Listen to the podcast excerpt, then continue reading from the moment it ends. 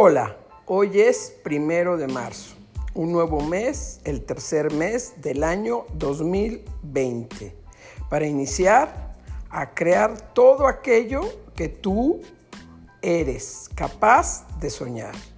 Y si lo puedes soñar, lo puedes crear. Si puedes pensarlo, si puedes imaginarlo, es porque ya está en ti, porque todo ha existido siempre a lo largo de todos los tiempos.